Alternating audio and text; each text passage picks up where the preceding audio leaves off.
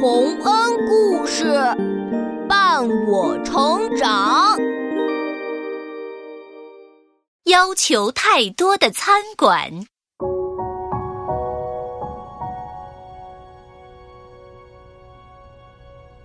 在深山里走着两个年轻的绅士，他们一个叫一郎，一个叫俊夫。他们扛着猎枪，身后还跟着两条巨大的猎犬，看来是到山里来打猎的。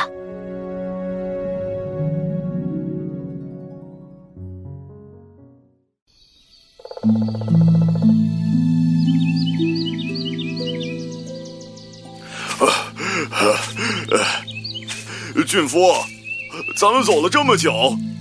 居然连只兔子也没打到！哎呀，是啊，我肚子都饿疼了。对呀，再不吃点东西，我就要饿死了。哎。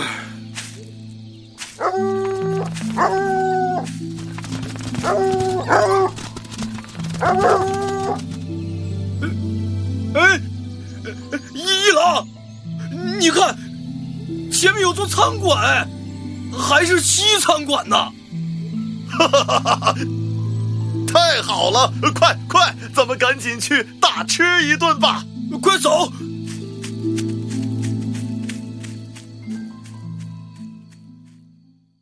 俊夫和一郎朝着餐馆一路小跑，餐馆看起来金碧辉煌。门口还立着一块金色的大招牌。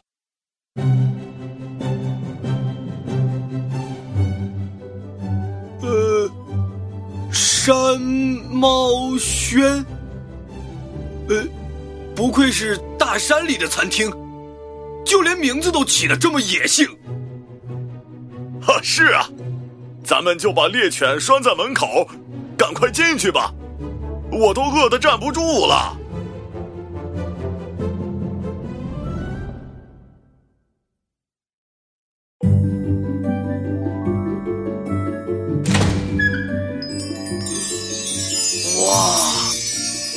是金闪闪的，我我还没有见过这么高级的餐馆呢。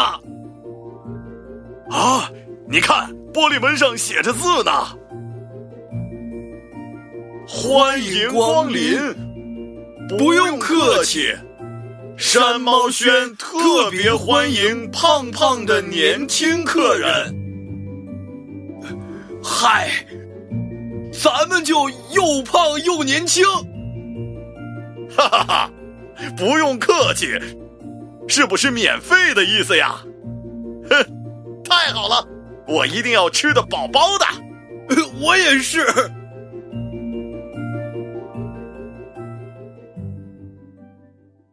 两个人顺着走廊继续往前走，直到眼前出现了一扇蓝色的门，门上也同样写着字。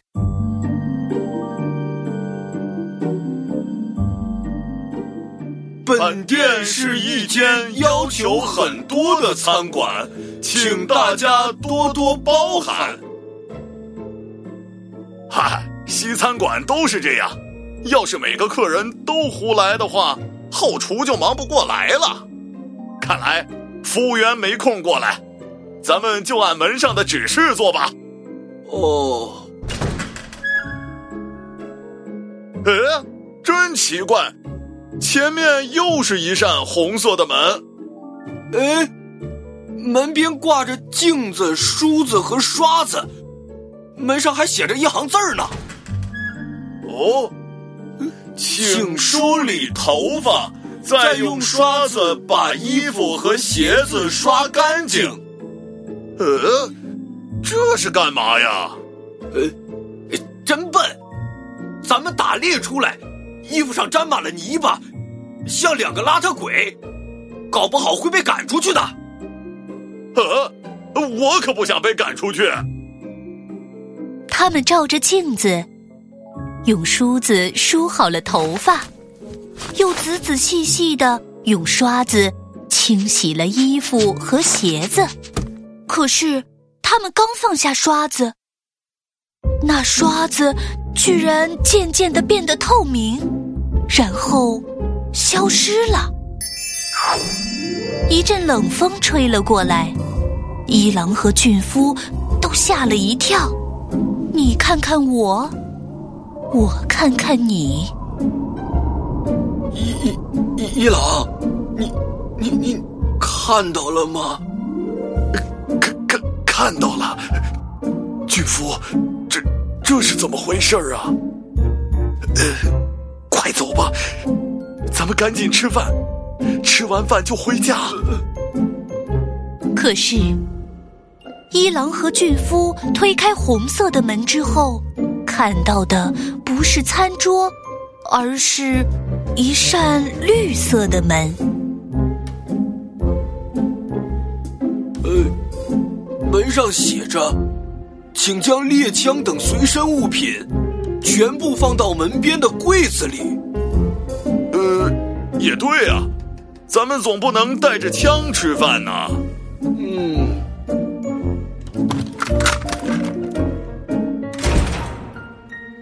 放好了。这回总该能吃饭了吧？诶，怎么后面还有一扇黑色的门呀？哎，这门上也写着字，让咱们把衣服、帽子和鞋子放在旁边的衣柜里。哎呦，这样咱们俩可就只穿着背心和短裤了。呃，是不是餐厅的订单太多了？呃。怕咱们等不耐烦走了。哦，哼，饭还没吃上呢，我可不走。哼，就按照门上面写的做吧。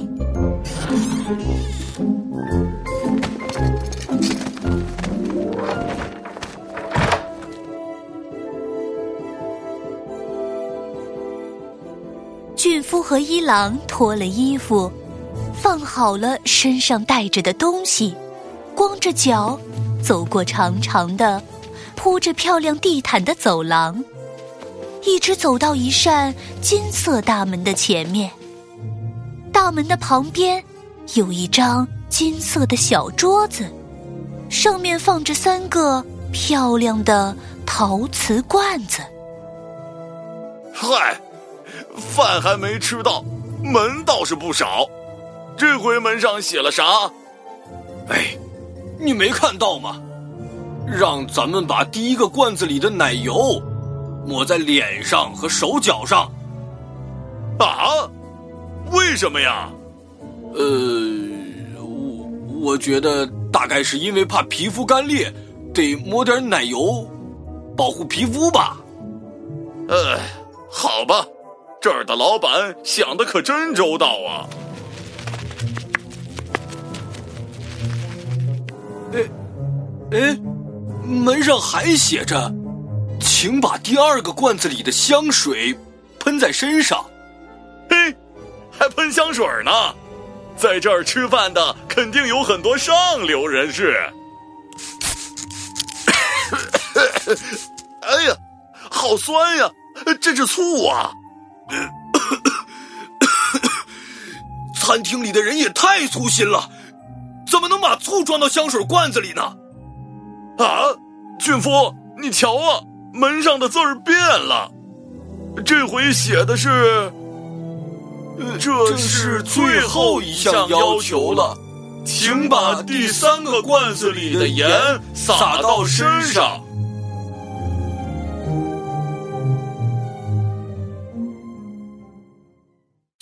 和一郎。你看看我，我看看你，直到这个时候，他们才觉得有点儿不大对劲儿。巨夫，我怎么觉得有点奇怪呀？呃，餐馆的要求多，原来不是指的订单多，而是对客人的要求多啊！又是脱衣服，又是抹奶油。又是喷醋，现在还让咱们撒盐，这哪是做菜让咱们吃啊？呃这这这这这简直就像，就就就就想把咱们当成菜了呀！这这地方有点吓人呐！一一郎，咱们回去吧。巨夫，回去的门打不开了，门上还出现了一行字，你看，把把盐撒好，准准备上菜。哎，我们我们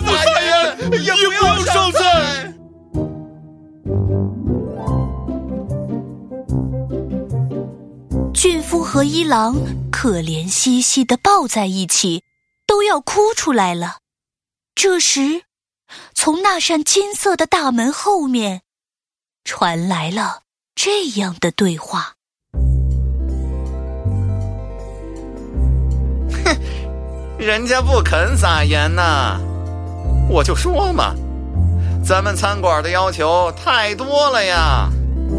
但要是他们不肯进来，老板可要责怪咱们的。”请进呀，客人！桌布铺好了，青菜也切好了，只等你们躺到大盘子里了。要是你们不喜欢被做成蔬菜沙拉，我们这就烧好锅，换成油炸的。别哭啊，奶油和醋被泪水冲掉，可就不好了。客人们，快进来吧！我们的老板正拿着刀叉，流着口水，等着呢。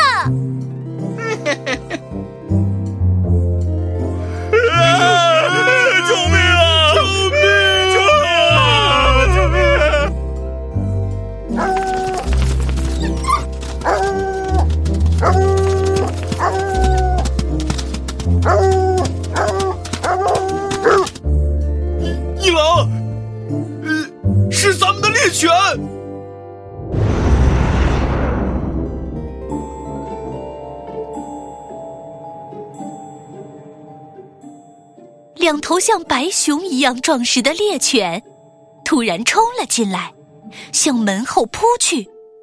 山猫轩那一扇扇大门、长长的走廊、华丽的大厅，都像白雾一样消散了。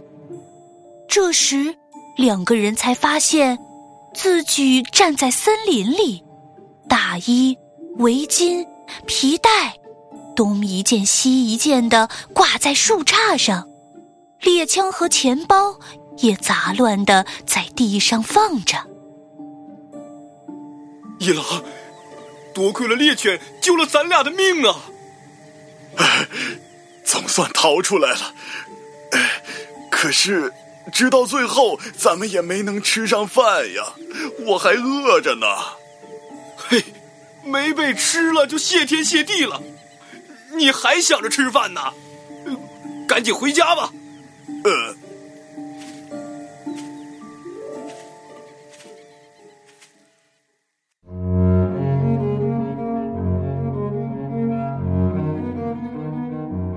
一郎和俊夫走出大山。回到了家里，那家有很多要求的餐馆，到底是梦还是幻觉呢？这就没人知道了。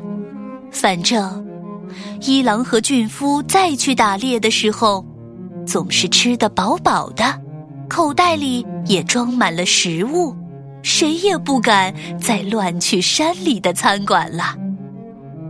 小朋友们。一郎和俊夫这两个人本来是去打猎的，结果自己差点变成了别人的猎物，这是多么惊险的奇遇呀！我们在外出的时候可要注意留心周围的环境，不能像这两个人一样迷迷糊糊的呀。